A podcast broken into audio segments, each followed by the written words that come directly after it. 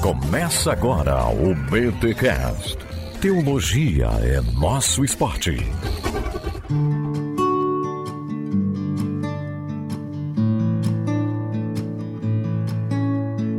Muito bem, muito bem, muito bem. Começa mais um BTcast de número 510. Eu sou o Rodrigo Bibo e o Brasil precisa de missionários e missionárias. Eu sou a Ana Heloísa e nós precisamos olhar mais para o norte do Brasil. Eita. Eu sou Eduardo Magrin, sirvo no Purus desde 2016 e te espero por aqui. Olha aí, Eduardo Magrin, rapaz. Piada pronta. É piada pronta. Pro mineiro, né? O mineiro tem facilidade dizer que você é magrinho, magrin.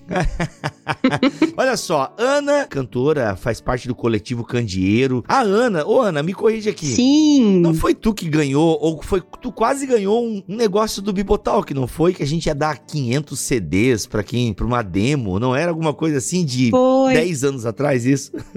Foi, olha, eu acho que faz uns cinco anos. Foi logo quando eu lancei a minha primeira música autoral, que foi É? o Caminho Guia. Aí eu lembro que abriu esse concurso do Bibotal, que aí não tinha candeeiro ainda na época, né? Nada, nada. E aham. aí eu, eu me inscrevi, aí eu lembro que eu recebi algum e-mail, uma mensagem, não sei por onde, que falou: ai, você quase ganhou. Pois é. pois eu- é. Eu não lembro qual, eu lembro, não lembro quem avaliou os negócios lá, mas eu lembro que você ficou em segundo lugar, assim. Na época era CD, né, gente? Se Ah. vendia CD. Olha aí, olha aí. Sim.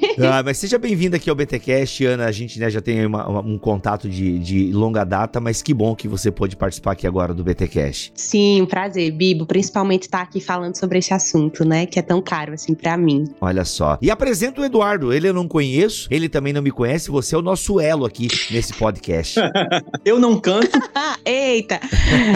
mas encanta, né? Encanta com a mensagem do evangelho. Olha aí. Mas o Eduardo, ele é, ele é missionário, né? Ele é meu líder aqui no campo, que eu tô aqui em Pauini, no Amazonas. Uhum. Ele é missionário junto com a esposa dele, a Donária, e eles começaram um trabalho pioneiro aqui de evangelização entre os ribeirinhos do Rio Purus, que ele vai explicar melhor, mas é um dos rios menos evangelizados da bacia amazônica, com Uhum. muitas comunidades tradicionais que, que não, não tiveram de fato um contato com a pregação fiel do evangelho, né? Olha E, enfim, tá sendo um privilégio pra mim, mas fale aí mais, Eduardo. Conta sua história, como você fala. O Eduardo vai contar a história dele depois dos recados paroquiais. Olha o gancho, olha o gancho.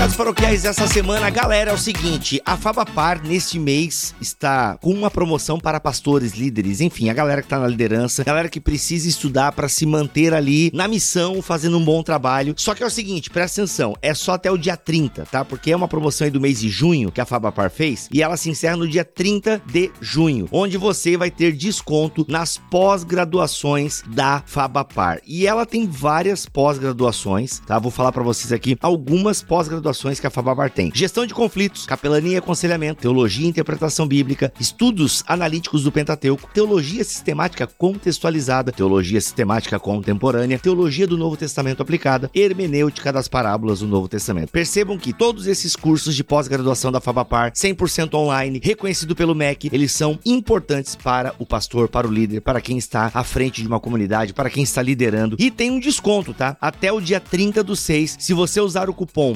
PASTOR30, tudo junto, PASTOR30, você vai ter 30% de desconto. Então aproveita, tá bom? Aproveita para comemorar esse dia, esse mês do pastor e para comemorar esse mês do pastor, a Fabapar tá com essa promoção. Gente, ah, mas pô, tu vem anunciar só agora no final, no 45 do segundo tempo? Gente, aqui na rede social da Fabapar já estava sendo anunciado faz tempo. Na minha rede social, o Bibotalk, no Instagram, também já estávamos anunciando faz tempo. Agora a gente trouxe aqui pro recado paroquial para quem sabe. Olha, olha, eu tive uma sacada aqui agora, hein? Você que tem condições financeiras, glória a Deus por isso. Você tá tá legal, você tá caminhando legal, você tem condições financeiras, você podia dar de presente pro seu líder, hein? Ô, rapaz, já pensou? Ou você podia organizar com uma galera aí e chega, claro, né? Antes de comprar, conversa com a pessoa, queremos te dar um presente, tá? Um curso de pós-graduação numa instituição séria, que é a Fabapar, que tem pós-graduação 100% online, reconhecida pelo MEC. Você podia dar de presente aí pra quem te lidera, pra quem está à frente do trabalho da igreja, enfim, é professor de escola dominical. Aproveita esse mês do pastor aí, aplica o cupom PASTOR30, tudo junto, tá bom? Bom? Pastor 30. E, gente, ó, sério, Fabapar é uma faculdade de qualidade, não à toa, tá aqui com o Bibotal, que já tem uns dois anos nessa parceria. Eles têm bacharelado em teologia, eles têm bacharel online também, mestrado, tem as pós-graduações, é muito legal, uma faculdade comprometida com a palavra de Deus, com a educação, com a igreja. Então, é isso. Eu penso que você pode escolher uma dessas pós-graduações e fazer, caso você seja um líder, caso você esteja interessado. Ei, eu vou contar um negócio pra vocês. Eu acho que se você botar o cupom lá, mesmo que você não seja pastor, líder, eu acho que vai funcionar,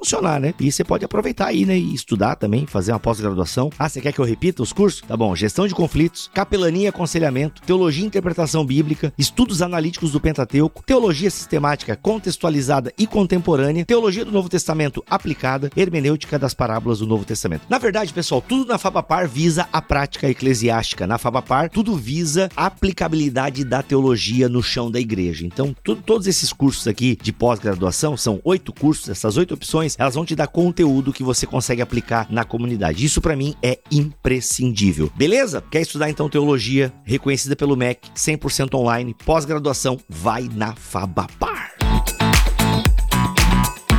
Atenção, você que é de Florianópolis e região, dia 8 de julho estaremos no BTD Florianópolis, dia 8 de julho. Eu, Kenner Terra e André Heinck falando sobre a Bíblia em tempos de trincheira. Olha aí, gente, Bíblia em tempo de desunião, Bíblia em tempo de guerra entre os irmãos, fratricídios acontecendo. Vamos pensar sobre isso no dia 8 de julho na PIB de Florianópolis. O link para você se inscrever para este BTD comigo, André Heinck e Kenner Terra está aqui na descrição deste BTcast em bibotalk.com. Gente, vai porque o BTD é legal. Tem uma galera que não vai, aí chora as pitangas quando vê as fotos e vê a galera testemunhando e falando que foi legal, que foi demais e ttt. Vai no BTD dia 8 de julho em Florianópolis. Faz um esforço, dá os teus pulos que vai ser sensacional. Beleza? Espero vocês no BTD dia 8 de julho em Florianópolis. Simbora então ouvir aí esse testemunho, vamos pensar a missão em lugares difíceis. Vamos lá.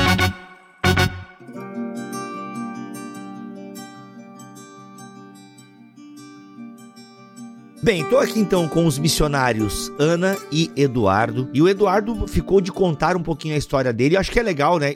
A gente vai falar hoje sobre povos não alcançados ou povos menos evangelizados. Aprendi que tem diferença aqui nos bastidores. Mas antes de nós falarmos desses povos e tal, eu acho que a gente pode começar com a história do Eduardo, porque já vai entrelaçando com o tema. Então conte pra gente aí, Eduardo, como é que você foi parar aí? Aliás, onde você está, na verdade, que eu também não sei. Amazônia, né? Onde na Amazônia? O que que é isso? Pois bem, eu moro moro aqui no sul do Amazonas, no Purus, na região mais próxima ao Acre. Quando eu vim para cá, já isso, isso foi em 2016, é, eu, eu me lembro muito da história de Sofia Miller. Sofia Miller fala, não sei quantos já ouviram da história de Sofia Miller, trabalhou no Rio Içana, na região amazônica, durante muito tempo, era uma jovem, foi para lá. Eu sei que depois de muito trabalho missionário, alguém perguntou para ela sobre a vocação, como foi o chamado, e ela, em outras palavras, ela falava simplesmente de, de obediência ao direcionamento de, de pregar o evangelho. Eu trabalho trabalho aqui na região, mas me converti no Tocantins. Eu tive um encontro com Jesus no Tocantins, depois fui para o seminário em João Pessoa, na Paraíba, onde eu conheci minha esposa, e lá a gente começou a ter contato com o trabalho, com os desafios entre os menos evangelizados no, no, no Brasil, e depois de conversar com, com, liderança, porque uma coisa é certa, né? Às vezes você tá com aquela chama no coração, aquele direcionamento, e quer inventar a roda, né? A gente foi atrás para saber quem já estava fazendo, né? Exato. É, então fui conversar com gente, entrei em contato na época com o Ronaldo Ronaldo Lidório, perguntando qual era a região do Amazonas que tinha demanda por, por evangelização. Procurei saber quem estava vindo para cá e na época a gente descobriu que a MEAP estava trabalhando aqui na região. A gente teve contato desses dos dados dos segmentos menos evangelizados do país, que uhum. é algo que a gente pode mencionar, deve mencionar, né? Porque no Brasil a gente tem alguns segmentos menos evangelizados. A gente tem uma igreja sob diversos aspectos, ela vem se fortalecendo sob diversos aspectos, mas ainda há uma tarefa inacabada da igreja há muitos segmentos que realmente não tem muitas ações missionárias entre nós. Então foi quando eu tive contato com o, o, esse segmento de forma específica, os ribeirinhos. Então eu vou conversando aqui, vocês vão me cortando, tá? Porque a, a, a fala é longa, né? Ah, então vamos cortando então. Então vamos cortar. Vamos, vamos cortando. Vamos cortando. Já vimos que você foi, você teve o chamado e eu achei isso sensacional. Aliás, acho que a primeira lição desse podcast é não invente a roda. Eu lembro que eu tava num GP conversando é. com um grupo ali e aí um irmão queria fazer uma obra social num bairro aqui da cidade cidade e tal. Eu falei, mano, que legal, muito bacana. Agora, assim, será que já não tem obra social rolando lá naquele bairro que precisa de ajuda? É, mas sabe assim, a gente, no fundo a gente quer ser uhum. protagonista, né? A gente quer criar o um negócio, quando na é. verdade tem um monte de gente aí já empurrando missões e precisam de mais gente para empurrar, para ajudar, para fazer acontecer. Então acho que a primeira lição é essa, né? Não invente a roda, já vai, é, procure pessoas que já estão com a mão no arado aí, podem lhe ajudar. Isso. Mas vamos lá, gente. Vocês falaram povos é, não evangelizados, né? Povos não, né? Como é que é o termo? Não é povos, é...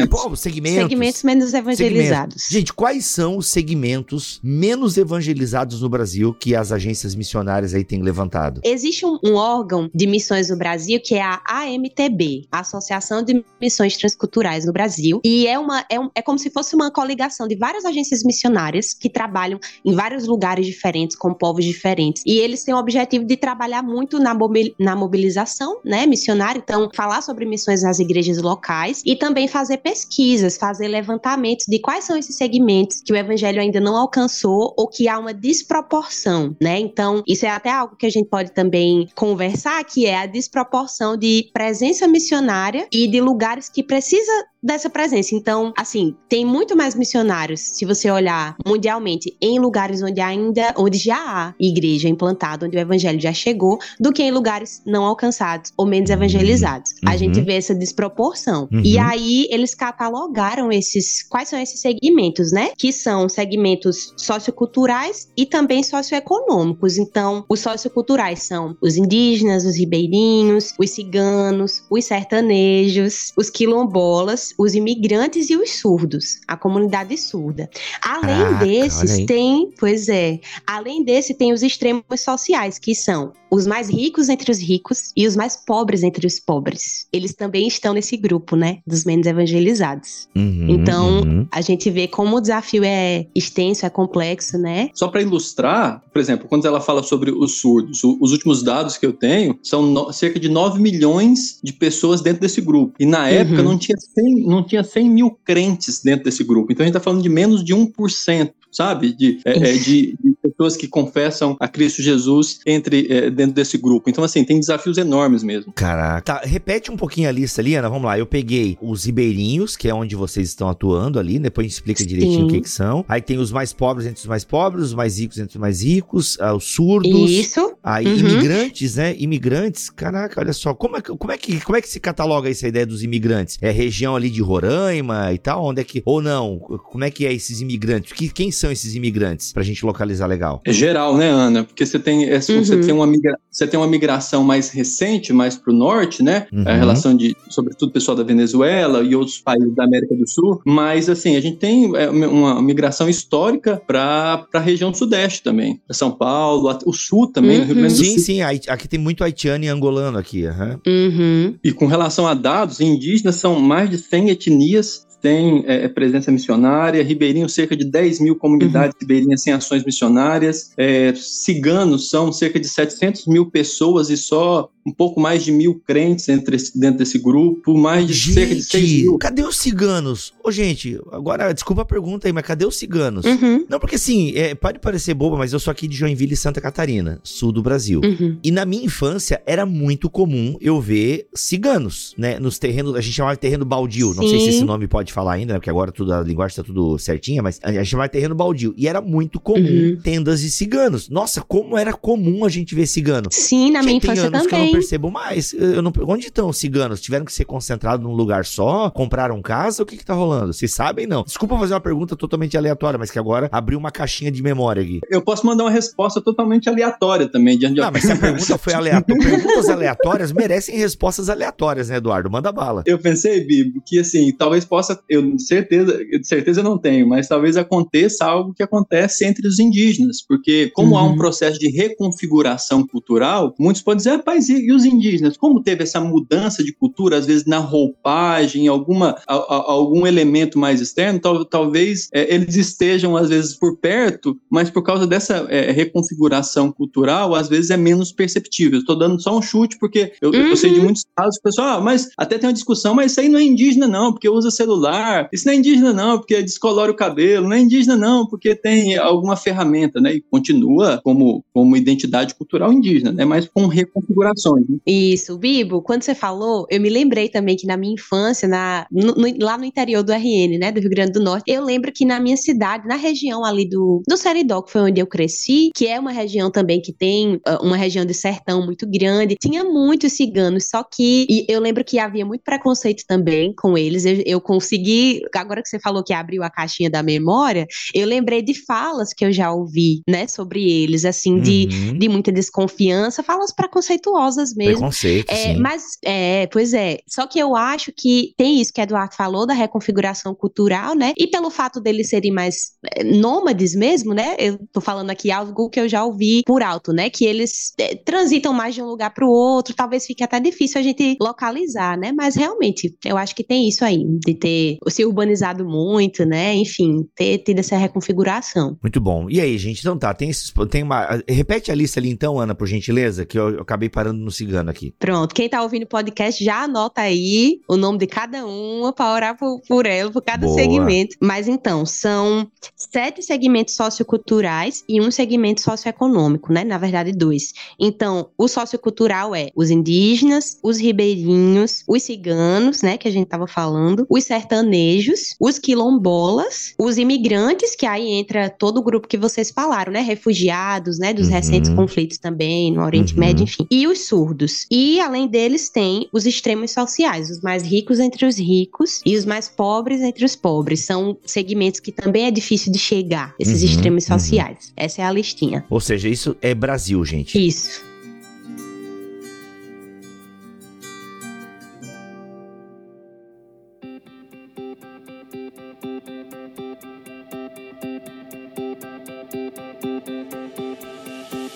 Se você me permite, Bibo, antes da gente talvez aprofundar em Ribeirinhos, eu queria eh, que a gente tivesse uma discussão, ainda que, que breve, sobre alguns motivos para esses segmentos é, é, serem menos evangelizados, sabe? Claro, eu acho que uma, uma, discussão, um bate-papo importante, porque assim, uhum, eu vou falar uhum. da minha ótica aqui, como, como influência teológica. A minha influência ela é reformada, é, a, a, quem mais influenciou a minha vida é, ministerial e, e, e, espiritual é esse meio reformado. O que eu tenho visto é o seguinte: ó, existe um princípio que, desde a reforma que é muito forte, que é a, a necessidade da gente fazer, a, a obrigação nossa de, da gente fazer a diferença onde a gente está. Não é isso? Isso conta até a história que, que alguém, eu não lembro exatamente, mas era assim, que alguém tinha chegado em Lutero e falado que, que fazia sapato e perguntava como que ele poderia servir a Deus, né? Fazendo sapato, não sei se vocês lembram dessa história. Sim, e conta, sim. História que, conta a história que, que Lutero teria dito que, olha, é, faça um, um, excelente sapato e venda ele com preço justo, mais ou menos isso. E a, e a ideia de da gente fazer a diferença na nossa profissão, eu realmente não acredito que exista, apesar de que muitas vezes a igreja coloca o missionário com uma vocação vocação superior, mais santa, mais abnegado, mais uhum. obediente. É claro que não uhum. existe isso, não existe. Existe vocação e Deus direciona e toda vocação ela é nobre. O, o grande desafio nosso é a obediência ao Senhor. Mas o seguinte, então a igreja, a, a, a, existe um, um, princípio dentro até das igrejas reformadas e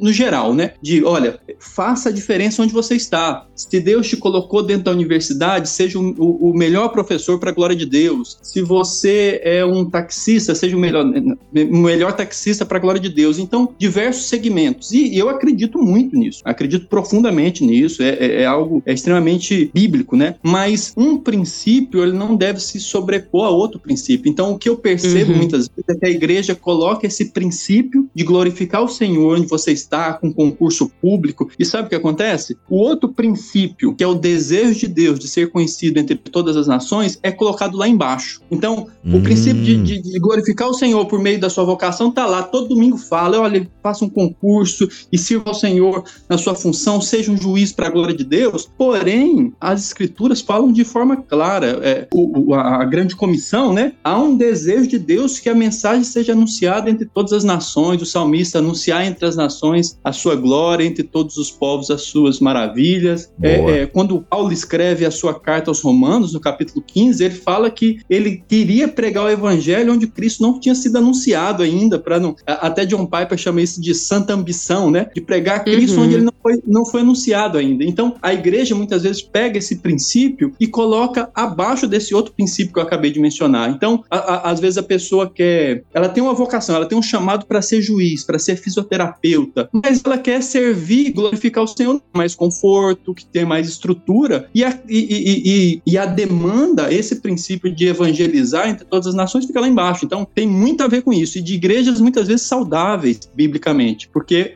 Sim. a ênfase está sobre isso. Eu lembro quando eu passei um pouco por esse processo, né? O, o meu chamado missionário, assim, o, o entendimento de que Deus estava me chamando para me envolver diretamente na tarefa missionária, então não só orando, não só contribuindo, é, mas indo também, né? Estando aqui no campo como eu tô, como eu tô hoje. E eu lembro que eu estava no meio do meu curso de psicologia e tive uma crise enorme, assim, se eu ia continuar no curso ou se eu devia sair, devia ir para um seminário, devia ser em tempo integral e só ter uma formação nessa direção, né? E aí eu lembro que eu ouvia muitas vozes, assim, mas de vez em quando eu ouvia alguém dizendo: Não, Ana, é isso mesmo, então, se é isso, pra isso que Deus tá te chamando, então vai, né? Eu, eu ouvia muitas vozes que me desencorajavam a fazer isso, né? Depois de um período de oração, eu entendi que Deus queria que eu é, finalizasse minha graduação em psicologia, que a minha profissão ia ser também uma forma de glorificar a Deus, inclusive de usar isso no campo missionário né? Com demandas que pudessem surgir. Mas, sabe, é, eu ouvi muita coisa assim do tipo: não, mas você ser uma boa psicóloga bem sucedida é suficiente. Você já tá agradando a Deus. Mas uhum. se eu uhum. fizesse isso, Bibo, eu ia ser desobediente à, à voz que tava me chamando, sabe? Então uhum. eu acho que é importante a gente ter um ambiente que encoraje a pessoa a buscar o que, que Deus tá chamando ela para fazer, né? De forma mais específica. A gente sabe que a Bíblia é clara, né? Sobre isso, mas ter vozes que encorajam, assim, se a pessoa. Porque assim, assim, eu não sei se, se vocês já ouviram isso, mas quando você fala que tem um chamado missionário, o povo começa a chorar, assim, quase, quase como se fosse, nossa, um talento que vai ser perdido, ou então, sabe, uma, uma, coisa assim, como se fosse uma decisão ruim. E eu não tô falando de pessoas fora da igreja que falam isso. Eu tô falando de irmãos na fé e não virou essa chavinha ainda, dessa necessidade enorme, né? E sabe o que acontece? Muitas vezes assim, por exemplo, a pessoa vai fazer um concurso para juiz, às vezes não tem o conflito de orar para se, se Deus é, quer que ela vá para aquela cidade é, é, é, ser, assumir, não tem esse conflito. Mas se for para trabalhar, para evangelizar os menos evangelizados, aí super espiritualiza, tem que vir um anjo porque tem que ter a confirmação. para essa, não, se é para ocupar o cargo de CEO daquela empresa, não tem conflito, não tem hora, não tô falando que não hora, mas hora pouquinho. Agora, se for para deixar aí, tem, é. alguma coisa, uma confirmação. Aí, uhum. aí, o que acontece? Tem, tem Guilherme tá lá no, no, no, no, em uma comunidade que está aqui no meio do caminho entre Pauini e Lábrea, há cerca de três dias de viagem. Ele tem paralisia cerebral, tá numa rede lá, a, a, deve ter o quê? Ele deve, ele deve estar tá com 13 anos, 14 anos, e não tem um fisioterapeuta, fisioterapeuta que ama o Senhor, que esteja disposto a servir ao Senhor por meio da sua profissão ao Guilherme que está ali. Entende? Uhum. Por quê? Uhum. Porque as pessoas querem glorificar o Senhor, servir ao Senhor, é, muitas vezes apenas nos grandes centros. Então, assim, é uma coisa que tem que Exatamente. ser conversada. Quer, quer, dizer o quê? Que todo mundo tem que vir para cá? Quer dizer que todo mundo que está nos, nos, grandes centros? Quer dizer que o Bibo está pecando porque está lá no, no, no, grande centro? Claro que não, não é isso. A questão, a questão é que não há esse estímulo, não é esse ambiente de, nossa, vamos encorajar. Boa, boa, uhum. muito bom, muito bom.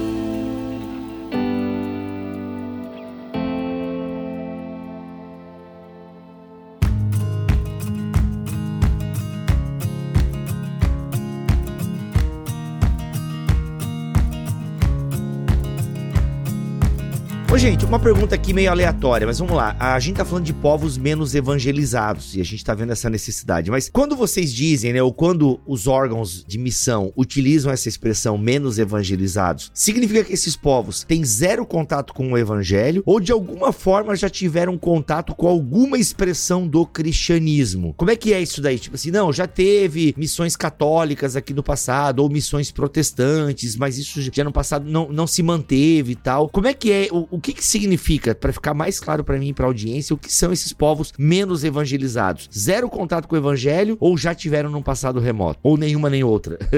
Bibo, quando a gente fala de, de menos evangelizados, tem muito a ver com essa desproporção mesmo. É um setor em que há menos empenho da igreja em levar o evangelho, né? Então, provavelmente, por exemplo, como o Eduardo deu o exemplo dos surdos, né? Que é uma comunidade de milhões de pessoas. Provavelmente alguns surdos já ouviram, ouviram não, né? Mas assim, tiveram contato com o evangelho de alguma forma. Mas a quantidade que isso aconteceu, né? O, o nível de exposição à mensagem, né? A proporção de, de exposição à mensagem do evangelho, ela foi muito pequena se a gente comparar com o tanto que, esse, que essa comunidade é, é numerosa, entende? Então, eu, eu vejo que tem a ver com essa desproporção. Existe muito empenho em levar o evangelho, por exemplo, para quem é ouvinte, né? Quem não tem uma condição como a surdez, mas não existe um empenho na mesma proporção para levar para esse grupo. A mesma Entendi. coisa de sertanejos, tá uhum. entendendo? Eles vivem num contexto mais isolado, ali no sertão, bem adentro mesmo, né? Com é, é, é, povoados bem longe do urbano. Eles precisam que haja um esforço geográfico de chegar até lá, um esforço de contextualizar a mensagem para a, a, cultura deles, né? Da cultura sertaneja especificamente, mas esse esforço não está acontecendo na proporção que precisa. Pô, cadê o César Minotti e Fabiano? Eles não são cantores sertanejos e se converteram? Tem que ir lá, poxa. Olha aí, desculpa, piada ruim. Ai, meu Deus.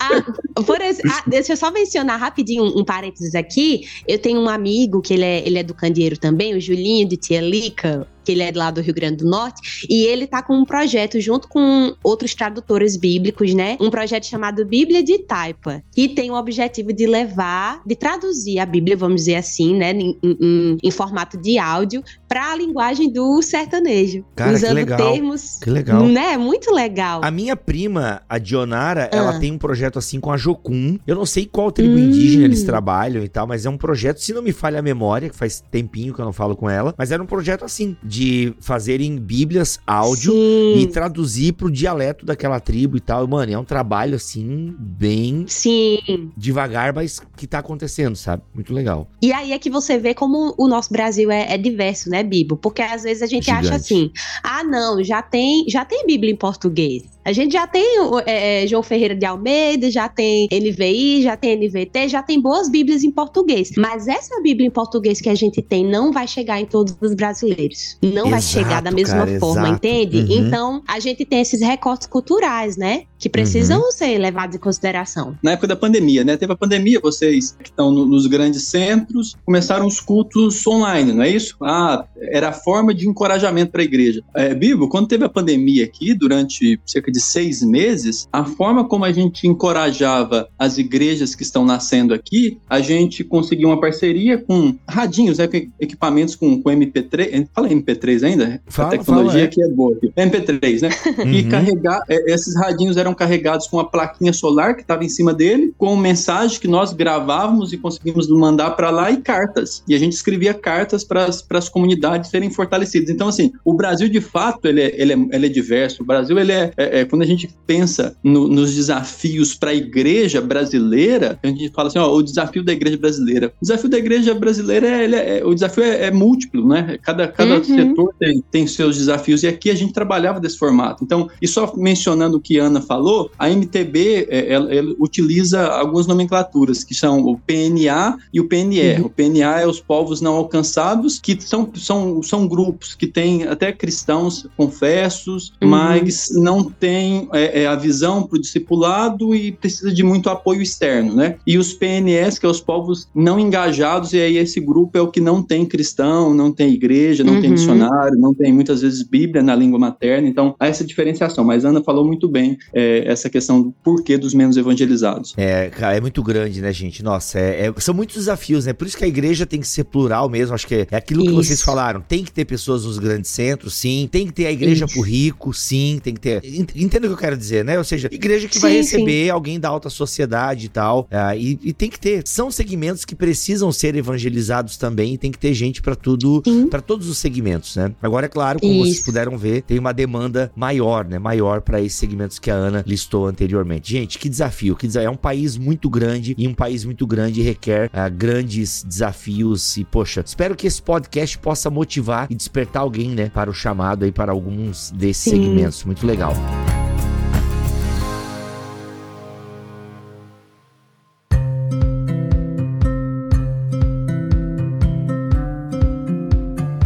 Vamos lá, gente. Ribeirinhos, que é onde vocês estão atuando. O que é a comunidade ribeirinha? Eu quero já começar com uma definição bem básica para a gente ficar bem claro do que, que a gente está falando, de quem a gente está falando, de onde nós estamos falando. A gente está falando. Quem são os ribeirinhos, né? Basicamente são há uma coincidência no período da Grande Seca no Nordeste com o, o, o ciclo da borracha aqui na região amazônica. Então, é, há, há, relatos né, de que essa Grande Seca foi tão forte que metade da população do Ceará teria morrido por fome, epidemia nessa, nessa época. Há relatos nesse sentido. Então, a gente está falando de um, um, problema que aconteceu na região Nordeste é, é, muito extrema. E aí, nesse período, havia um estímulo para que as pessoas viessem para cá, é, na época dos soldados da borracha, né, que viessem para cá para o trabalho na região região amazônica. E o que aconteceu? Muitas pessoas saíram do Ceará, Rio Grande do Norte, Paraíba, uhum. diversos locais do Nordeste, sobretudo do sertão, para trabalhar na região da borracha, na região amazônica. E aí eles começaram a se relacionar com, com as pessoas que já moravam aqui na região, com indígenas, né? Então, basicamente, essa, essa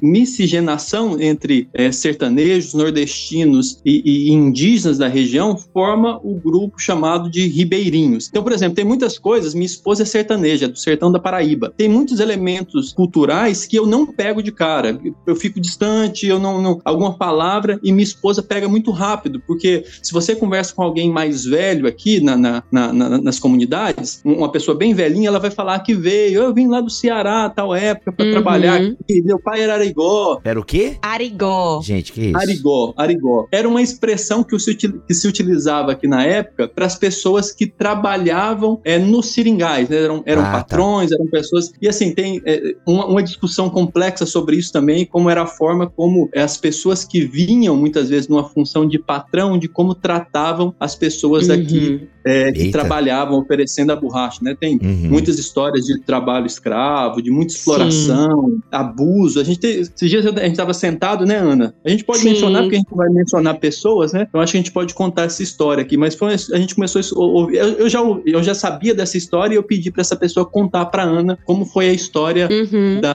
da avó dela, né? A avó dela estava na mata, era uma indígena, e aí o pessoal que, que trabalhava, na, trabalhava na, na borracha, né? Eles foram caçar o cachorro recuou uma indígena, esse, esse grupo pegou. Uma criança, né, Eduardo? Uma criança. Você pode dizer, Diana, me ajuda aí na história. Não, é, eu vou falar o que eu me lembro, mas você já ouviu a história outras vezes, né? Então talvez eu esqueça de algum detalhe. Mas a gente estava no almoço, né, nessa, né, na casa dessa família aqui, em uma das comunidades que a gente trabalha, e aí a, essa senhora começou a contar a história da avó dela, que ela era uma indígena, e que quando ela era criança, esses caçadores, né, que estavam lá caçando, raptaram ela e criaram ela praticamente sequestraram, né, Eduardo? E criaram ela assim, como quase como um, um bicho, assim, quase em cativeiro, Eita. sabe, Bibo? Uma uhum, coisa assim, sim, sim. muito. E, capturaram ela. E aí, quando ela foi crescendo, a, eu lembro que a senhora que contou a história pra gente, ela até disse assim: quando ela tava crescendo, ela se engraçou com o filho desse caçador. E aí eles ficaram juntos. Ou seja, ela foi praticamente forçada ali a, a, a ficar com, com um rapaz, né? Caso, uhum. Eu uso, a expressão de, eu até a expressão foi amansando, ela foi amansando, o pessoal foi amansando. Foi amansando. Caraca. Botava roupa e ela rasgava a roupa. Isso. Então, vê assim, é porque entra em outra, outro assunto que é assim, a violência que os povos originários, né, os indígenas sofreram e sofrem até até hoje, né? Assim, é muito difícil, né? Ouvir esse tipo de história, mas é real. Pesado, pesado. Aí voltando para essa formação, então são, é, é, essa é a, a, raiz, né? De formação do, dos ribeirinhos. E a gente tem é, é, é aqui na região, Bibo, há uma pesquisa, o projeto Fronteiras, o pessoal da Missão do Céu, junto com o pessoal da Managé, o Cowboy, um grupo aí começaram a pesquisar. Isso foi em 2012. E depois de muita pesquisa, eles chegaram a um dado de cerca de 10 mil comunidades ribeirinhas sem ações ações missionárias na região amazônica, cerca de 10 mil comunidades ribeirinhas sem ações missionárias. E nesse, nesse meio é, foi, foram pesquisados diversos rios, né? E o rio menos evangelizado da região amazônica é o rio Purus, com mais de mil comunidades ribeirinhas sem ações missionárias. Pode até ter outro rio menos expressivo, algum rio pequenininho, mas dos principais rios amazônicos, o rio Purus é o menos evangelizado. O rio que nós estamos, né? o rio uhum. Purus. E somado a isso, o Brasil tem quase 6 mil cidades, quase 6 mil mil municípios. Desses quase 6 mil municípios, apenas 30 tem o IDH abaixo de 0,500, apenas 30. E Pauini, infelizmente, é, uma, é um, desses é, um desses 30 municípios. Então a gente está falando de IDH abaixo de 0,500. Diversos países da, da África têm um IDH acima de 0,500. Então a gente está falando, de, tá falando de um desafio de evangelização, plantação de igreja, discipulado enorme isso somado a um desafio socioeconômico enorme também. E aí, aí depois a gente vai trabalhar, não sei se a gente já entra aqui, que são os pilares do nosso trabalho aqui: plantação Isso. de igreja, discipulado, formação de, de, liderança nativa, somado ao Ministério de Misericórdia. Não como isca, a gente uhum. pode também tratar sobre isso, a gente não tra trabalha desenvolvimento comunitário como isca, como uma forma de ser aceito, de, de ter portas abertas, ainda que o trabalho social abra portas, esse não é o objetivo. O objetivo é misericórdia, compaixão, que quereis que os homens vos façam, faça a vós por eles, se cumpre a lei os profetas. Então é isso que a gente procura fazer aqui. É, eu acho que assim, nem precisa ficar dando muita explicação, Eduardo, porque é, é um absurdo. É, isso tem que ficar muito claro, né? E eu acho que a audiência do Bibotal ela é, ela é madura, assim, na, na essência, a nossa audiência é bem madura. Porque você tem uma, uma sociedade, né? Um, uma, um recorte da sociedade brasileira nessas condições, um segmento da sociedade nessas condições, é óbvio que vai ter que ter Ministério de Misericórdia. É óbvio que vai ter que ter uhum. uma assistência uh, social. Eu sei que é uma palavra que muita gente não gosta de utilizar, de utilizar, mas vou usar uma palavra diaconia, então, pronto. Tem que ter uma diaconia, Sim. sabe? Tem que ter, tem que levar desenvolvimento, Sim. tem que levar outras coisas além do evangelho. É claro que o evangelho é o principal, mas assim, como dizem, não dá para falar do evangelho pra alguém com a barriga vazia ou que tá, né, pessoas estão morrendo com doenças que são é, totalmente tratáveis e, e evitáveis, né? Então assim, por eu queria agora o desenrolar dessa missão, né? Como é que, como é que desenrola a missão aí num ambiente ah, tão difícil para a existência humana, em última análise, para o desenvolvimento da existência humana. Então, Bibo, só contextualizando aqui, como é que. Porque Eduardo e Donário, né? E o filhinho deles, o Pedrinho, eles já estão aqui há alguns anos, mas eu, eu sou recém-chegada aqui. Olha Esses aí. dias fez um ano, né, que eu cheguei aqui no, no Amazonas, de 11 de março, e eu conheci Eduardo Donário quando eu fui cantar no Vocari. Era um, um congresso que acontecia ali no. em, em Maringá, né, no Paraná. Sim, e aí, sim. pronto, eu fui cantar nesse congresso e aí eu vi lá no, no palco do, do congresso Eduardo e Donari falando sobre esse projeto aqui no Rio Purus e eles estavam falando que eles tinham ganhado um concurso no Valcário anterior de um projeto de um barco farmácia, né? E aí o que que era isso? Era um barco que ia que passava nas comunidades ribeirinhas aqui do Purus, né? Ia viajando e ia distribuindo medicações. E aí eles perceberam que as medicações que as pessoas precisavam eram medicações para infecções relacionadas à qualidade da água. Então, só para contextualizar, né? Esses, os ribeirinhos, eles são comunidades tradicionais, tradicionais, eles vivem literalmente na beira do rio, né? As casas, elas são, elas não ficam ali no chão, elas ficam elevadas porque é o rio tem uma dinâmica. se fala não? Ou não pode mais falar essa palavra? Não, usa-se sim. Aqui não se usa, mas é o termo geral é palaf são, são palafitas mesmo, mas aqui não se usa. Isso, palafitas, pronto. Palafita. Aí, isso, eles ficam ali na beira do rio, eles vivem ali da, da pesca, da caça, né? Do ciclo da farinha, que é quando quando eles plantam a mandioca e preparam a farinha durante o tempo que o rio vai, vai, vai baixando, né? Vai secando, e é a base alimentar deles, né? Muito peixe e também a farinha, né? Tanto nas comunidades ribeirinhas quanto na aldeia indígena que a gente também tem trabalho lá. Só que aí tem a questão da água. A água do rio não é uma água potável para você tomar. E só que era a água que eles tinham disponível, né? E aí Eduardo e Donário perceberam que se eles ficassem só distribuindo essas medicações para infecção intestinal, diarreia, e tal, eles iam ficar enxugando gelo. Porque uhum. o problema maior não estava sendo tratado, né? E aí, Eduardo, conta mais do desenrolar, assim, de como vocês perceberam isso e que mudanças isso gerou, né? Enfim. Então, é, a Bíblia fala que vier a sua mão a fazer, faz conforme a sua força, né? Então, o que a gente tinha aqui, a gente conseguiu fazer um, um, um financiamento coletivo, levantamos mil na época, e aí, em uma comunidade chamada Vila Dedé, a gente, a partir de um poço, que é a única comunidade da região que não se alaga, então ali dava para perfurar um poço, né? Então, a, a, partir do poço, a gente colocou um sistema de 10 mil litros de água, colocamos encanação, isso com os moradores. Os moradores cavaram com a mão cerca de 2 quilômetros para passar a tubulação e numa, num, num, percurso aí de 700 quilômetros ao longo do rio, pegando três cidades, na verdade até mais que isso, é a única comunidade com água encanada da região para a glória de Deus. Aí a gente colocou, assim, na raça, fazendo, fazendo essa vaquinha, né? E aí Deus abençoou. A gente fez uma parceria com Asa de Socorro, provavelmente alguns dos ouvintes aí vão, vão conhecem, né, a missão Asa de Socorro. Sim. E Jim Elliot, gente... né? Ex exato. Jim Elliot, Elizabeth Elliot. Exato. E aí o, o, o, trabalho que a gente tinha feito em uma comunidade, Deus abençoou e resumindo, a, fez a, a Asas fez parceria com o WWF, com outras organizações, com, sobretudo o principal recurso é com a igreja brasileira, né? E aí é, esse projeto que chama Água Limpa, que nós realizamos em parceria com Asas de Socorro aqui, já instalou mais de 20 filtros aqui na região. O que, o que são esses filtros? A hum. água, ela é bombeada do rio Purus a partir de energia solar, bombas fotovoltaicas, joga água às vezes 400 quilômetros para cima, armazena essa água, passa por um processo de filtragem, uma tecnologia social desenvolvida pela Funasa que não, não tem patente, então pode ser é, é, reproduzida.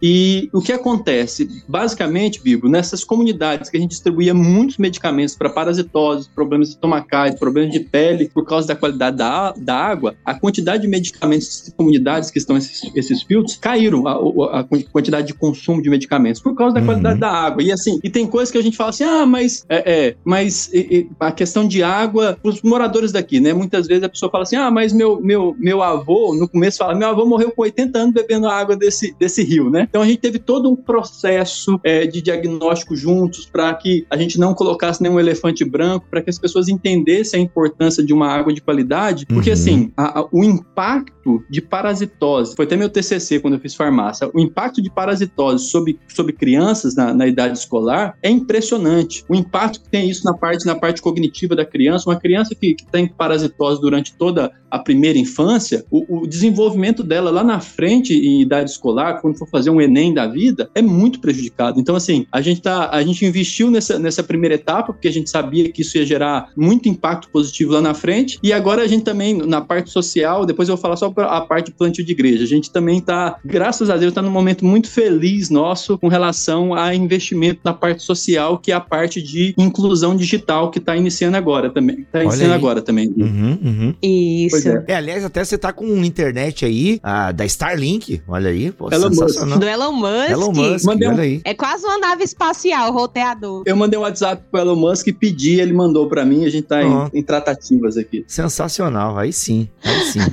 Poxa, mas que legal, que é uma notícia boa, né? Então, tá, que recursos estão chegando aí. Muito legal. Mas vamos lá. E Ana, o que, que você faz aí, Ana? Você atende psicologia, faz a, na área da psicologia? O que, você, que, que você, você dirige louvor no barco? O que, que você faz aí? Dirige louvor no barco é ótimo. Dirige Pô, é. falei sério, pô, não foi piada. Que deve ter culto não, em não, barco, não. sei lá. É, tem o barco farmácia, não tem o barco igreja? Tinha que ter, poxa. então, Vivo, é, eu vim para cá em março do ano passado, né? Porque assim, só contextualizando também, nós somos da Igreja Congregacional, né? Uhum. E aí, nós somos da mesma denominação. Esse projeto que a gente tá aqui, que se chama Rio de Esperança, inclusive tem o nosso Instagram lá também para você que tá ouvindo seguir. Ele é uma parceria do Departamento de Missões da nossa denominação, né? Da Aliança das Igrejas Congregacionais, com a MEAP, que é a Missão Evangélica de Assistência aos Pescadores. É uma agência missionária. E aí, a nossa igreja oferece um curso de preparação missionária de seis meses, que você faz essa parte teórica e depois você pode fazer um prático de um ano em algum campo missionário que a nossa igreja apoia, né? E aí, quando eu conheci Eduardo Donari lá no Vocari, né, que eu falei em 2018, eu já fiquei assim encantada com o projeto, mas foi ali em 2020 que Eduardo me fez o convite de ficar aqui durante um ano, fazer esse curso e fazer o prático aqui no Amazonas, né? E aí depois de um período de oração eu entendi que era isso que, que Deus queria. Só que aí eu quis vir, Bibo, para ficar, para me envolver integralmente assim na missão, focando em evangelismo, em discipulado, na parte musical também, ajudando aos irmãos dessas igrejas, né? Porque a gente já tem é, igrejas plantadas em três comunidades. Eduardo uhum. vai falar mais sobre isso, né? Mas são duas comunidades ribeirinhas e uma aldeia indígena de de Cacuri, que é a que ele falou. E aí, eu, pra eu vir pra cá, o que que eu fiz, né? Eu pausei minha, minha, meu trabalho na psicologia. Então, entreguei minha, minha carteira lá para o conselho, para o CRP, porque eu não vim aqui, a priori, para atuar como psicóloga, sabe? Eu vim uhum. para ter uma experiência de, de, de maior prazo, assim, de longo prazo, né? De mais tempo, integralmente na, na missão, né? Eu, eu acho que em algum momento eu posso voltar para psicologia e tentar aliar isso ao campo missionário também, mas no momento eu quis realmente pausar, que eu estava trabalhando como psicóloga clínica, e é um trabalho que, que, que suga muito, assim, que demanda muito de você. E aí uhum. eu sabia que se eu continuasse trabalhando no formato que eu estava e, e fazendo o que eu estou fazendo aqui, que é um estágio de um ano que vai, vai se prolongar até o final desse ano agora, né? Vou ficar mais, mais um pouquinho. Eu não ia, eu acho que eu não ia conseguir lidar e não ia conseguir viver essa experiência por completo. Claro, então é claro. é uma coisa é uma coisa que eu até indico, assim, para de repente quem tá ouvindo o podcast tem alguns questionamentos, assim, sobre o chamado missionário, se, se, é, se é um chamado integral, se é um chamado bivocacionado, né? É, por exemplo, Eduardo, ele, ele é farmacêutico, né? No momento ele tá trabalhando é, como farmacêutico, mas também tá desenvolvendo o trabalho missionário. Então, eu acho que uma experiência como essa, de, de não sei, de seis meses, de um ano, te ajuda a desromantizar, assim, o que a gente pensa, do campo missionário, que a gente tem uma ideia muito romântica às vezes, né? E ajuda a clarear as coisas, né? De, do uhum. seu chamado e de como é a vida na missão. Então eu vim para servir nessa área, assim, de, de, de discipulado e evangelismo dos irmãos, dos ribeirinhos, né? Uhum. E também nessa parte musical. Mas assim, a gente faz de tudo um pouco aqui, viu, Bibo? Ah, eu imagino.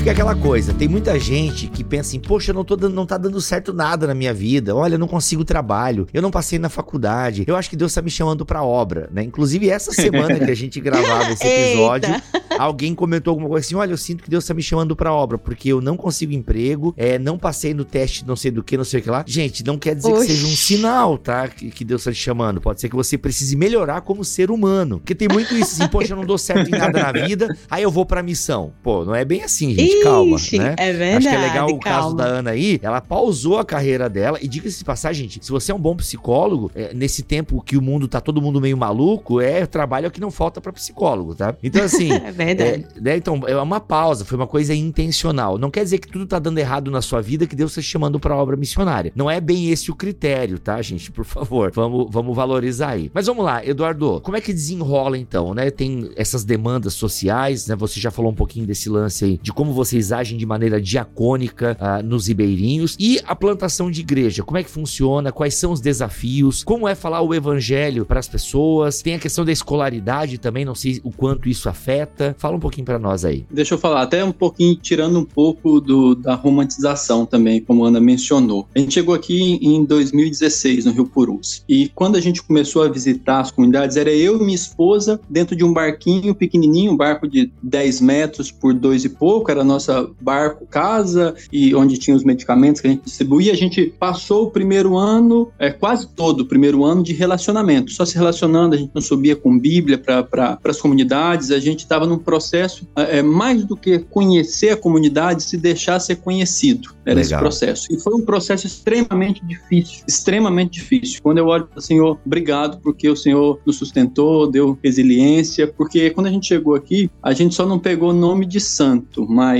ao longo do rio, começaram a falar que a gente era besta-fera, que éramos traficantes, que éramos ladrão de terra. Assim, começaram com muitas histórias sobre nós. E assim, às vezes a gente parava numa comunidade e as pessoas dentro das casas, monossilábicas, fechadas. Eu não me esqueço uma vez que a gente parou na comunidade chamada Estirão do Maitá. A gente subiu, eu e Donária, e nós dois pilotando o barquinho, aquela escuridão, sem energia, sem nada. A gente foi lá conversar com o pessoal na casa e aquele relacionamento truncado. Quando a gente voltou pro barco, eu comecei a chorar e falei assim: amor, o que, que a gente tá fazendo aqui?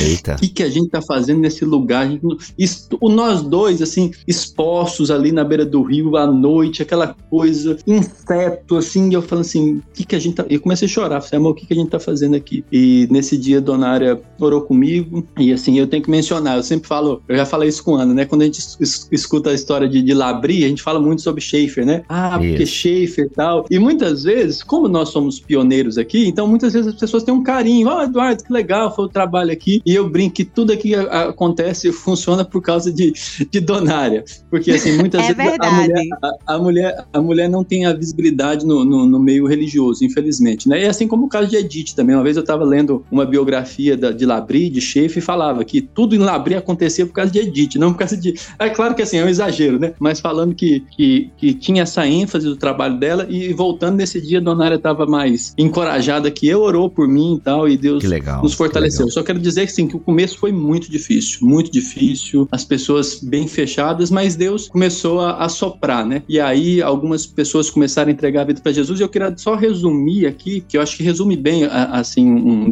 um determinado momento do trabalho, que existiam duas comunidades, uma comunidade indígena, da etnia Purinã, e uma comunidade ribeirinha, chamada Vila Dedé. E essas duas comunidades eram brigadas. Um dos moradores Eita. da aldeia de, de, de Cacuri tinha assassinado um morador de Vila Dedé e quase assassinou outro. Então as comunidades eram tão brigadas, Bibo. Lá em Vila Dedé tem aula a, até o ensino médio, porque tem um tecnológico, tem uma, uma, uma antena lá de, de, de, internet, né? E uhum. o que uhum. acontecia? Lá em Cacuri só tinha até a quarta série. Então uhum. a briga foi tão feia que os alunos de Cacuri, que terminavam a quarta série, não poderiam estudar mais em Vila, que era do lado. Mesmo uhum. tendo a, a, a, possibilidade de terminar o ensino médio ali na comunidade do lado, mas a comunidade, as comunidades eram tão brigadas que nem as crianças poderiam estudar. Ninguém jogava bola, um, um, uma pessoa de uma comunidade não jogava bola na comunidade do outro, então não tinha interação por causa dessa briga. Uhum. E aí as pessoas começaram a entender o evangelho, tanto em Cacuri quanto em Vila.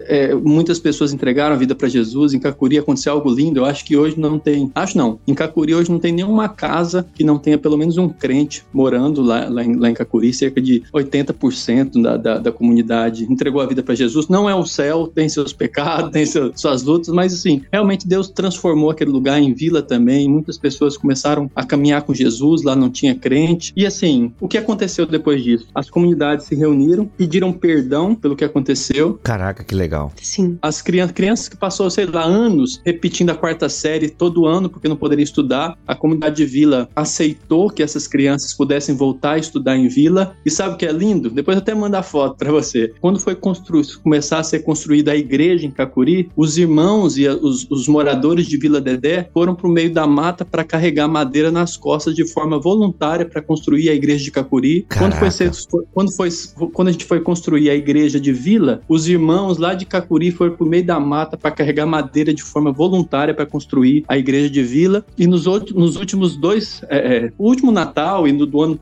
passado também, estavam é, os irmãos de Vila e Cacuri louvando no Natal, na cantata, cantando glória, glória, ora vem Senhor Jesus, todo mundo junto louvando ao Senhor por causa de perdão, por causa do evangelho que transforma a vida das pessoas, sabe? Então, assim, para mim é a história mais linda que, que, a, que a gente vivenciou aqui na, na, região. Aqui. Pô, sensacional. Lindo, nossa, eu me emociono, assim, de lembrar, porque eu não, eu não, quando eu cheguei aqui, essa reconciliação já tinha acontecido. E se ninguém tivesse me falado, Bíblia, eu não ia saber que existia essa rivalidade entre essas duas comunidades e, assim, como o evangelho, como isso foi, como isso foi uma consequência, Bibo, do desenrolar natural, assim, do florescimento do evangelho. Tipo assim, com certeza era, objeto, é, era desejo de Eduardo Donari na época que essas comunidades fossem reconciliadas, mas eles não forçaram isso.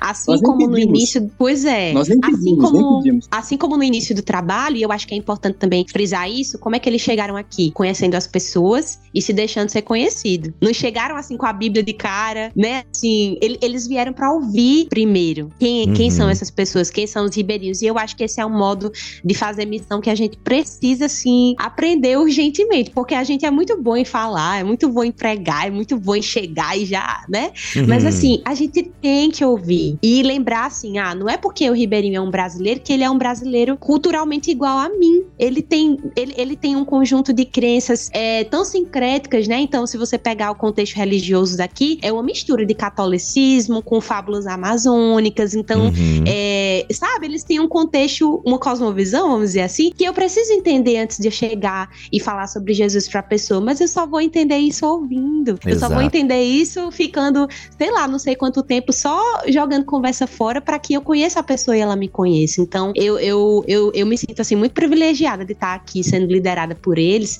porque eu vejo que é um modelo de missão que dá muito lugar, assim, a, a escuta, a uma contextualização cultural sensível, sabe? É uma coisa que Eduardo mencionou e que me fez lembrar é que, por exemplo, existe um preconceito de, de pelos indígenas por parte dos próprios ribeirinhos, mesmo os ribeirinhos sendo esse, esse povo mesclado, né? De uhum. nordestino, de sertanejo com indígena, mas, mas há uma, uma visão pejorativa aqui mesmo, né? Então, até para desromantizar também essa coisa do, do ah, aqui na missão é tudo lindo, as pessoas são, são sempre amáveis. Não é assim, todo mundo é pecador, né? E todo mundo vai ter dilemas culturais, assim. E a gente encontra isso aqui, mas a gente também encontra, assim, a gente testemunha, né? O poder transformador da graça de Deus, que faz essa reconciliação, assim, com Deus e com, com o outro, né? É muito uhum. lindo de ver. Muito. Tem algum argumento que é assim, por exemplo, de resistência? Vocês não têm, né? As vilas não estão todas evangelizadas e todo mundo é crente, né? Ainda que tenha um avanço legal, mas qual é o argumento geralmente para as pessoas que você, quando vocês evangelizam e tal? Tem algum, algum argumento recorrente ou é só não tem interesse? Então, você tem é, questões a, semelhante ao urbano, tem questões é, é, que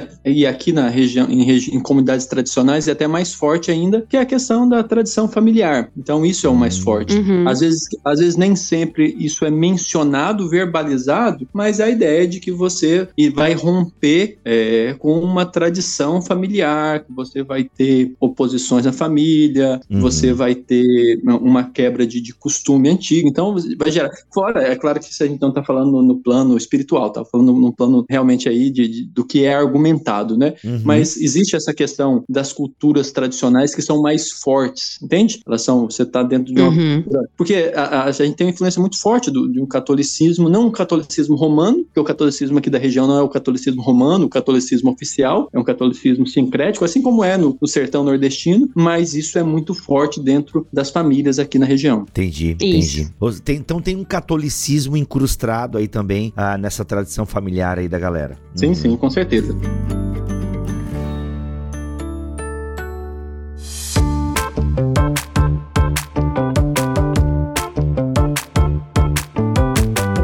Tá, quero entender um pouquinho mais a dinâmica aí do trabalho de vocês, dos desafios, até pra gente caminhar pro final do nosso papo. Mas como é que, né, vocês já deram alguns insights, mas quero um pouquinho mais da dinâmica de trabalho, dos desafios e por aí vai. Sim. Aqui a nossa estrada é o rio, né? Então aqui a nossa estrada é de água, então Olha, toda semana a equipe. Mas não é Veneza, tá, aqui... gente? Não é Veneza. É, é, é perigoso. Não. Mas é, não, não, sei se Veneza tem jacaré, se tem arraia, mas por aqui tem. É, mas assim, a gente, só falando, a equipe de missionários, né? Tanto de voluntários como eu, que vieram para ficar um tempo aqui, quanto dos fixos, né? Os que já residem aqui, a gente vive em Pauini, que é essa cidade no sul do Amazonas, né? Que é a nossa, é a nossa base, né? É a cidade com, é, como Eduardo falou, com um dos piores IDHs do Brasil, que tem se, seus desafios também, mas aqui, por enquanto, ela é a nossa base para a gente chegar até as comunidades. Então, semanalmente a gente viaja e para atender essas três comunidades que já tem igreja plantada, né? Então a equipe ela se divide, vai uma parte para cada uma dessas comunidades e a gente sempre viaja de, de barco, né? Dependendo do motor do barco, você pode demorar uma hora e meia para chegar até a última comunidade, que é Vila Dedé, ou você pode demorar oito horas, ou até 12 horas, como já aconteceu. Quando a gente ia em outros barquinhos que tinham um motor menos veloz, né? A gente demorar, era praticamente o dia inteiro de de viagem. Então, tem esse desafio geográfico, né? Tem um desafio financeiro, Bibo, muito grande. Então, você imagina que para viajar toda semana para as comunidades, a gente.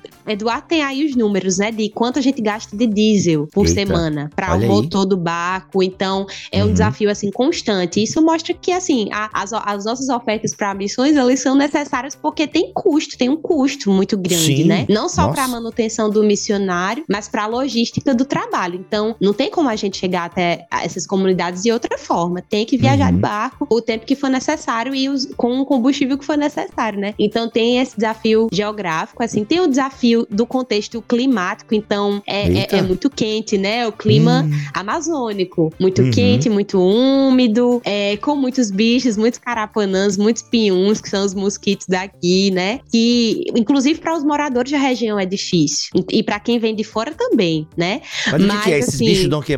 Malária? dengue ou outra coisa, assim, que, que pega aí? Ou só coceira? Né, É, é mais coceira, muitas picadas. Tem algumas regiões que tem malária, né, Eduardo? É, enfim. O, pi, o P1 transmite filária, e a no- mas a nossa Uhum. região não ela é endêmica de malária. Então, esses carapanãs, né, que seria o pernilon, a, a malária na nossa região é mais raro. Isso, isso. E, assim, Bibi, eu acho que tem, tem todo esse contexto que é difícil, por exemplo, pra mim, que sou de outra região, né? Que sou do Nordeste, que é uma região quente, mas é muito diferente, assim. Uhum. É um quente, né?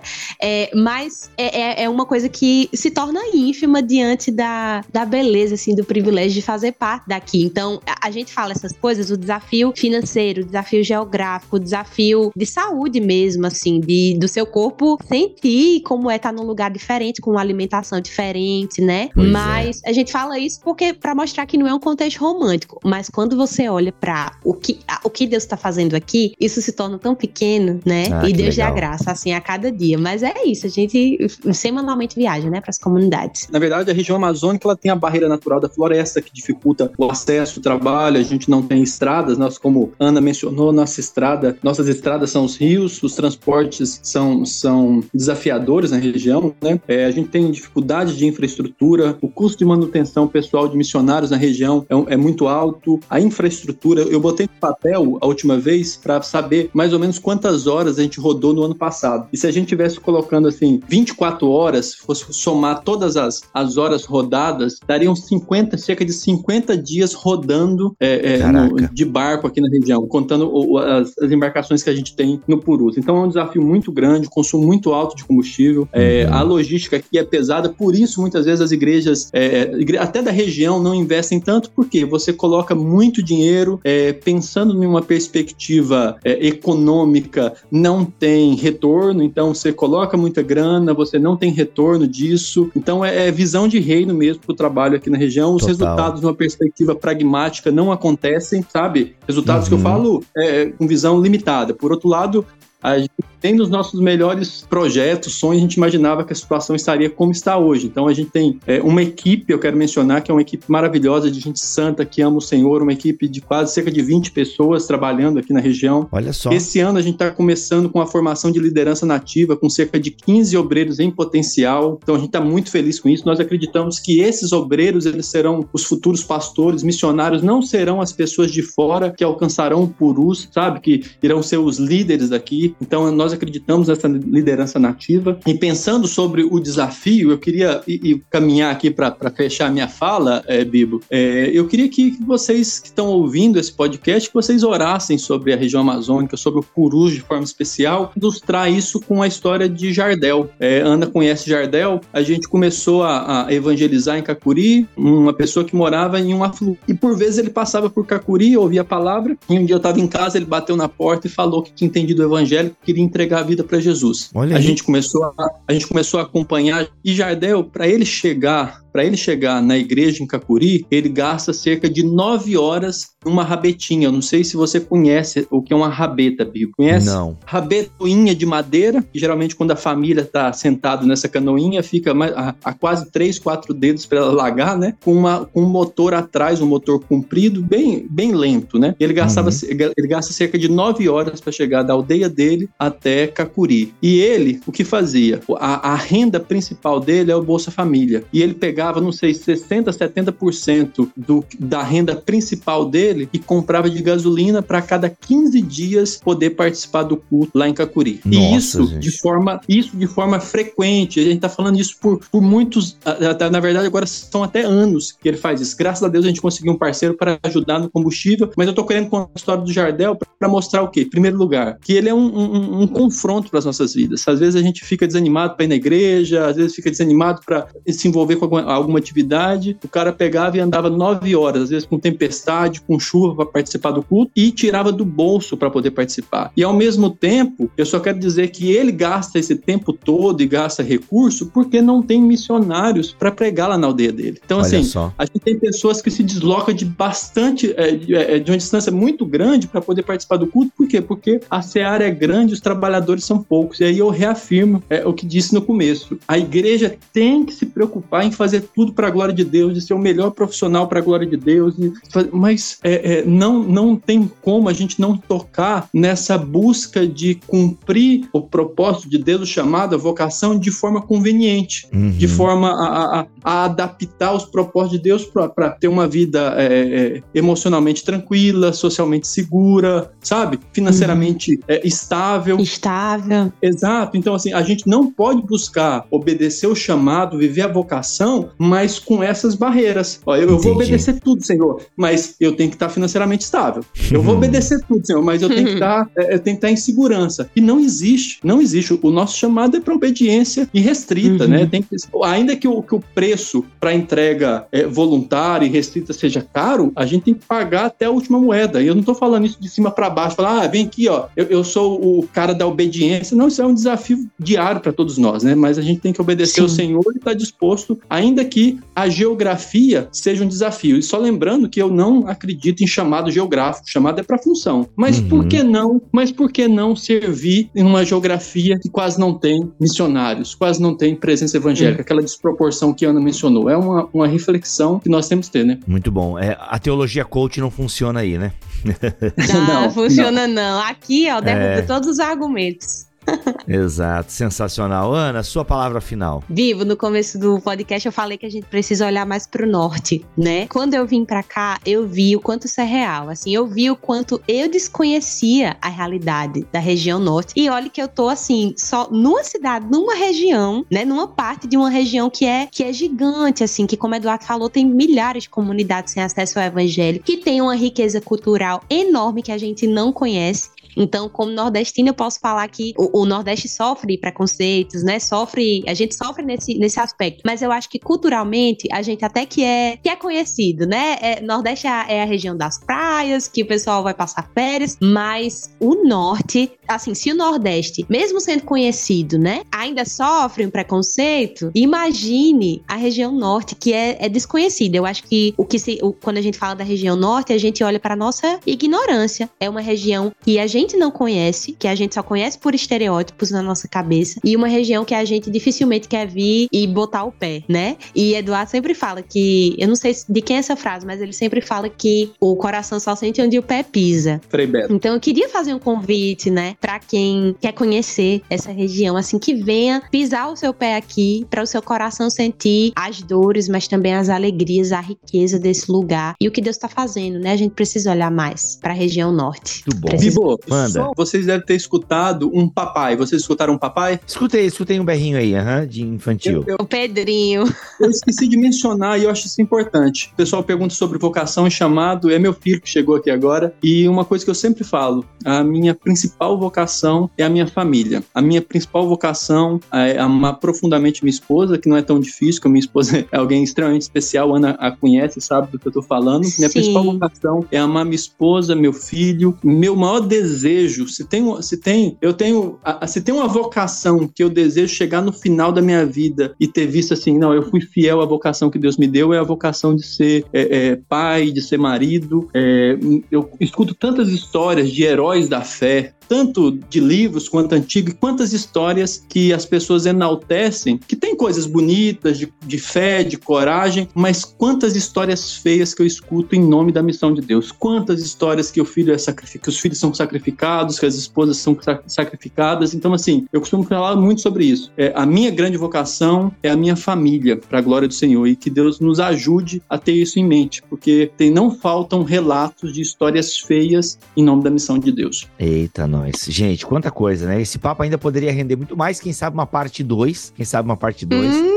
Olha aí. Obrigado, Ana. Gostei. Obrigado, Eduardo. Olha aí. Obrigado Obrigada, pela presença vivo. de vocês aqui. Com certeza a audiência do BTcast estará orando pelas missões aí. E quem sabe, a partir desse BTcast, algumas pessoas sejam despertadas. Beleza, a pessoa Sim. ouviu o BTcast, Eduardo, Ana. Faz o quê? Manda e-mail para onde? Sinal de fumaça para onde? Faz o quê? Como é que a pessoa oh. entra em contato? Direct no Instagram? Como é que é? Primeiro, por favor, sigam lá Projeto Rio de Esperança, MEAP e DOM tá? Vamos de novo. Projeto Rio de Esperança, MEAP Dom. Siga lá, porque a gente informa por meio de vídeos, por meio de fotos, tudo que está acontecendo por aqui e por lá. Então, é, é, podem seguir lá no Instagram e pode mandar um direct pra gente lá que a gente vai responder, tá bom? Legal. O link vai estar aqui na descrição deste BTcast em bibotalk.com, beleza? E siga o Instagram da Ana Heloísa para escutar música boa. Pronto. Ah, fechou, fechou o combo. Vou falar em música Fechou. boa, Marco Teles será a atração musical do BTD esse ano, hein? Olha aí.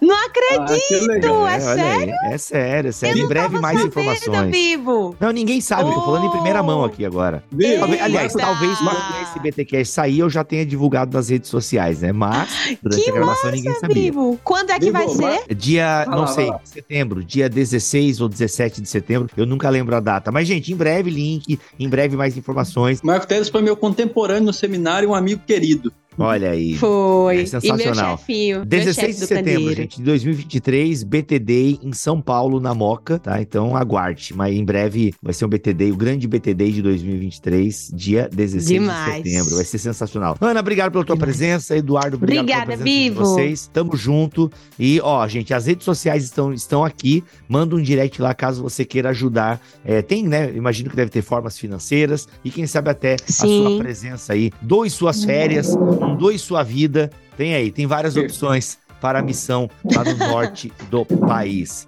É isso? Beijão. Obrigado. É isso, Vivo. Vivo. Obrigada Obrigado pelo mesmo. espaço. Obrigado pela oportunidade, obrigado pelo espaço. Deus seja louvado por sua vida. Amém. Glória a Deus por tudo isso. Voltamos na semana que vem, se Deus quiser e assim permitir. Fiquem todos na paz do Senhor Jesus. Este podcast foi editado por Bibotalk Produções.